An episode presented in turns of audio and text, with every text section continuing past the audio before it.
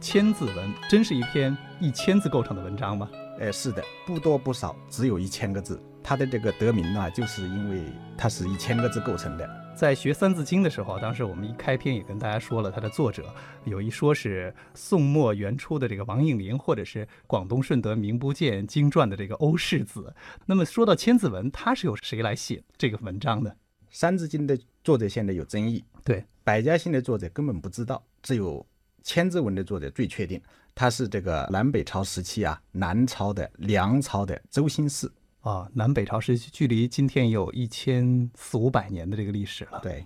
呃，周星驰啊，他在《梁书》里头有传，这个传记啊，整个来说，周星驰是多么聪明过人，多么受人们的这个欣赏，特别是如何的受当时的这个皇帝梁武帝的欣赏，嗯，很多这样的记载。皇帝曾经夸他清有才思，就是说他是一个非常有学问的人。对，在这之前呢，周星驰呢就写过很多的这个文章，比如梁武帝这个人好佛教，好佛教，好佛，南朝四百八十寺，多少楼台烟雨中。对， 嗯啊，这个他自己把他的一个旧宅子啊，建成了一个佛寺。嗯，当时的话，他就命令了他的一些侍从啊，一些这个学士们呢、啊写一个碑，嗯哎，记载这个事。同时有好多个人写，但是的话，梁武帝的话觉得周星驰写的很好，写的最好。最后用的是周星驰的这个碑文。嗯，看样子的的确确是一个才思敏捷的人啊。那么千字文在周兴嗣的诸多文章里是一个什么样的地位？它是怎么由来的呢？哎，是这样。梁武帝呢是一个才学也是非常好的，在当时可以说也称得上是第一流学者这样的一个人。就是一个才子皇帝。啊，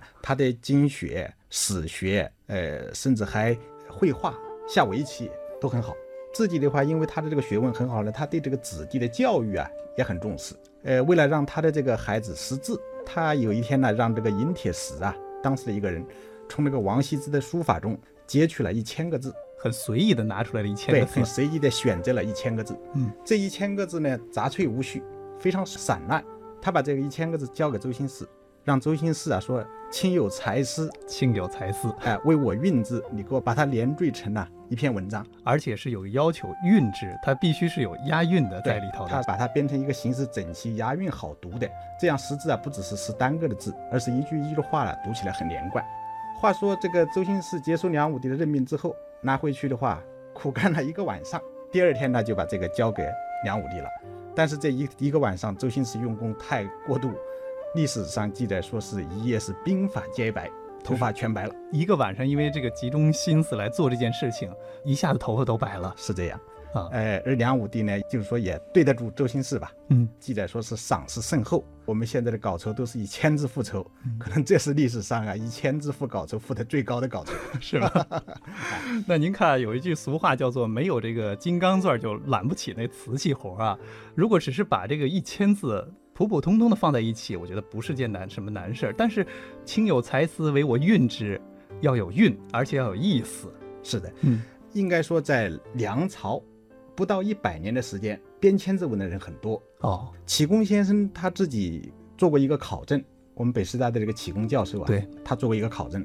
他说在当时的话，编千字文的就有好多种，就是梁武帝自己就写过一个千字诗。哦，他自己也做过这个千字文的一个尝试，对，，很显然他自己觉得自己这个不成嗯不功，满意。所以才让周星驰啊去这个工做这样的一个工作。这个千字文呢，这个历史上记载是这样，但是现在呢也有很多的传说，传说故事， 是我觉得刚才那个一夜白头的故事其实就挺悬的 了。是。对，但是在这之前呢，民间还有传说，说这个周星驰啊，在朝廷里啊是担任的是谏官，对皇帝啊提一些意见进的这谏样的进嗯谏的这样一些官。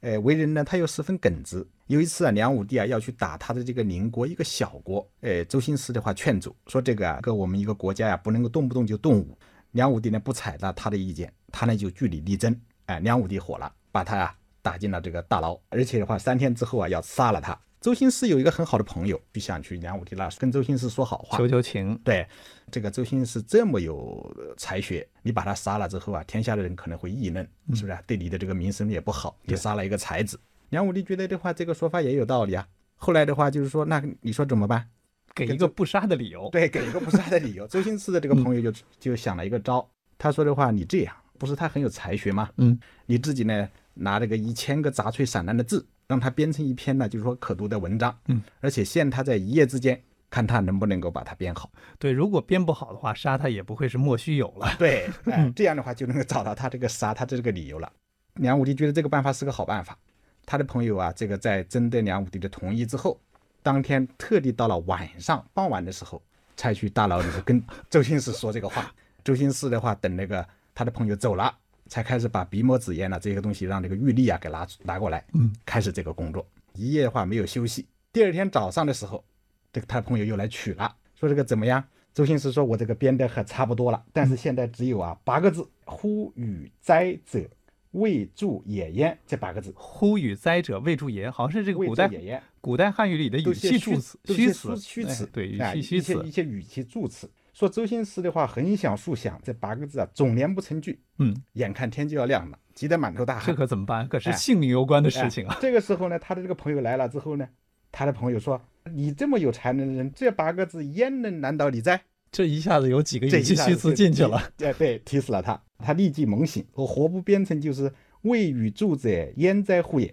这就是千字文最后的这八个字，最后的两两句，两句啊、八嗯个字，这样千字文呢就在规定的时间之内编成了。您说的这个传说故事和第一个这个的故事，其实从一个方面都反映出这个周星驰非常有才学，不仅是这个日常的积累好，而且这个应变的能力也很强。嗯，。对，您刚才说到了这个千字文啊，是一千个字没有重复的，但是好像也有人疑问说，其中有几个字是重复的？是这样。关于这个千字文的重置啊，有两种说法，一个呢是说这里头的这个节节，完善元节，嗯履孝贞节，嗯，这个节清洁的节，清洁的洁，应该过去这个繁体字清洁的洁是这个三点水啊，完善元节的节是没有这三点水的。哦，吕木贞节的节，它是有三点水的。呃，但是呢，这两个字呢，过去的话就是大家觉得应该是一个字，嗯所以说有些人说的话，千字文呢其实是有一个虫字，就是这个节虫了。节重了，呃，所以的话，清代有一个人呢、叫这个冯世经的人，嗯，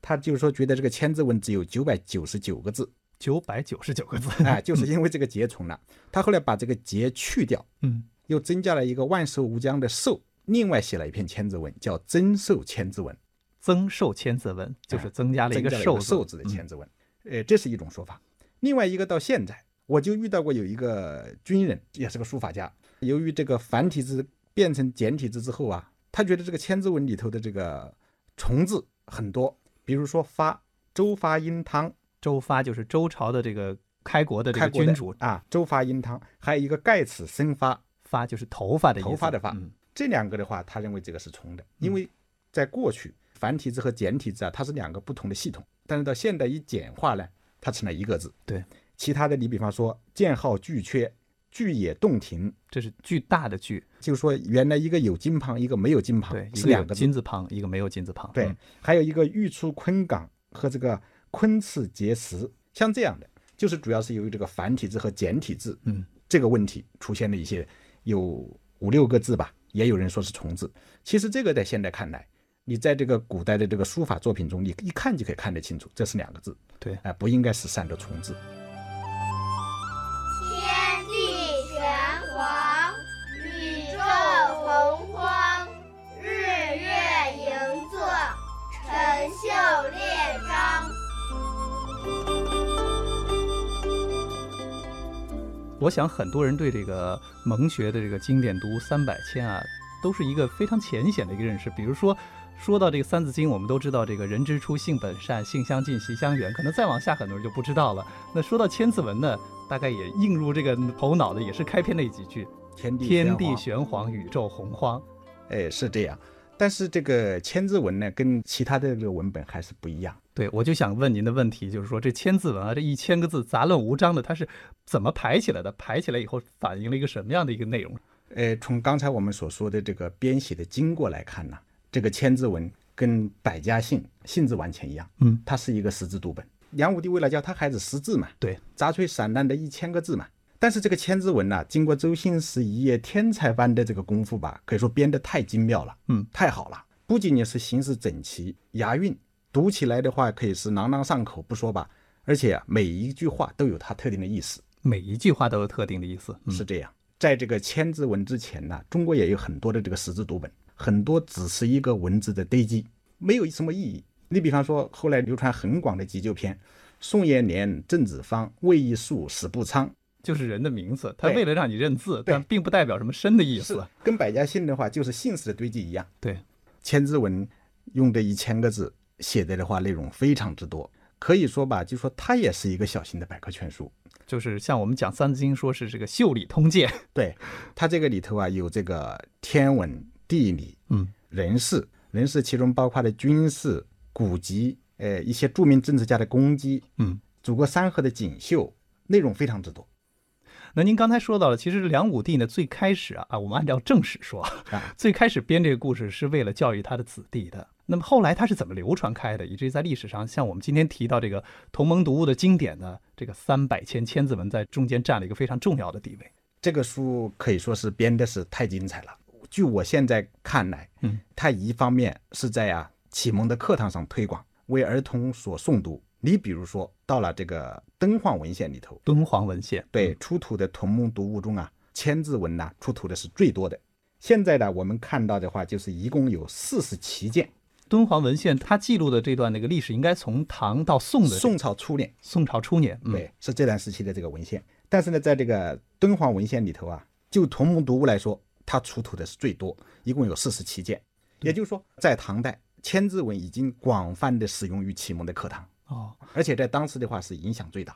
除了运用于启蒙的课堂之外，这个千字文的话，还为这些士大夫、为一些文人学者所喜爱。这个书的话，因为是太精彩，当时只要是有一定文化程度的人，往往的话就能够诵读这个千字文。呃，你看在唐代的话，就有很多这样的记载，说有一个叫顾蒙的人，这个顾蒙在当时的话，可以说是一个这个豪杰之士吧。但是他到了这个广州，人们都不了解他，他就只好啊，就是用千字文教孩子。就是可能在京城的时候，他是个豪杰之士，这个朋友众多，但是去了这个遥远的地广方，州之后 呢，他要为生计找点事情做，对，靠这个教孩子读千字文就活下来了。是千字文的话，除了这个蒙学课本之外，它还有一个更重要的这个功能，就是作为一个书写的材料，哦，因为这一千个字它是不重样的。不重样的。而且的话，就是说汉字的一些基本的笔画结构都能够体现在这一千个字里，所以这个是一个非常好的书写材料。呃，首先的话，这个书写的话是这个大书法家王羲之的第七代孙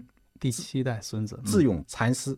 智勇禅师，智是智慧的智，勇是永远的勇，永远的勇啊永，远的勇。他这个时候是已经出家了，对这个千字文的这个书写流传，应该说是起了非常重要的作用。有记载说，他一共是写了八百本千字文，江南的所有的寺庙，每个寺庙都有一本。后来很有名的一些大书法家也都写过一些千字文，比如比说如说像赵孟俯啊，赵孟俯啊，嗯宋代的这个大书法家赵孟俯，呃，像文征明，嗯，这些人呢、都写过这个千字文。赵孟頫、文征明他们自己的话，也都是把千字文的书写当着自己的一个日课，就是每天的这种功课。先热热笔。中国历代的大书法家可以说没有一个不能写过千字文的。对，，您刚才提到了北师大这个启功先生啊，我记得启功先生其实也写过千字文他是写的草书千字文啊，哎草书千字文。对，写的嗯草书千字文。呃，像这个王羲之、智勇、怀寿、欧阳询、米芾、宋徽宗、赵孟頫、康熙、于右任都写过。有一次啊，这个六四年的时候，毛泽东啊突然想这个看看历代的这个千字文的这个法帖，毛毛泽东的字写的非常对好的，也非常哎好，，他们就一下子啊收集了就是哎三十多种行草篆隶，各种各样各的种这各个样都有。都有。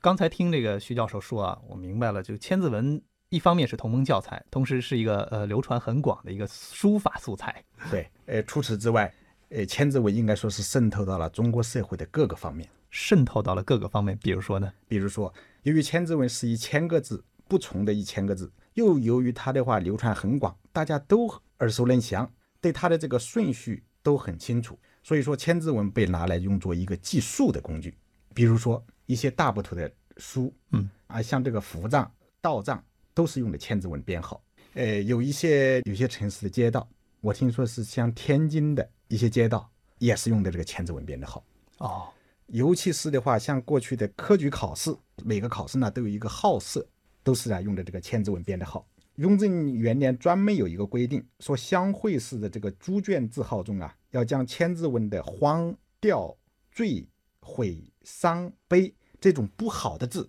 把它给剔除不吉利，听不吉的，对， 把这些不吉利的字把它给剔除，嗯，用着这个科举考试的这个编号。啊，这就科举考试这个排号。今天我们是用阿拉伯数字，那在过去呢就是用千字文。比如说你在这个天地洪荒，你在这个天字号、地字号、荒字就给去掉了。对对嗯，就说它用用过这么广泛。徐教授，您看，呃，我看到一本关于千字文的书啊，其中这个作者就这样写了一段序，他说他儿时的时候读过千字文，已经是六十多年前的事儿了，一晃。那么私塾先生当时呢，只是教他识字，不为他讲解，他也只是朗朗有声的跟着一遍照念，念完了以后再去背，呃，然后先生再读下面的四个字，这一个千字文呢就读出了三四个月。可我们今天呢，在跟大家讲这个千字文的时候呢，其实一方面呢是让大家了解和认识这些字，那么还有一个作用就是我们想把里头包罗万象的这些知识啊，这个道理啊讲给大家听。呃，在我们现代啊，读千字文，应该跟过去把它作为一个单纯的识字读物来读，应该有不一样的目的。嗯，在我看来，我们现在读千字文应该有这样两个目标：第一个就是要把它作为一个精美绝伦的一篇这个锦绣文章来看待，它是有要韵律的，嗯对，要体会感受到它的这个结构文字。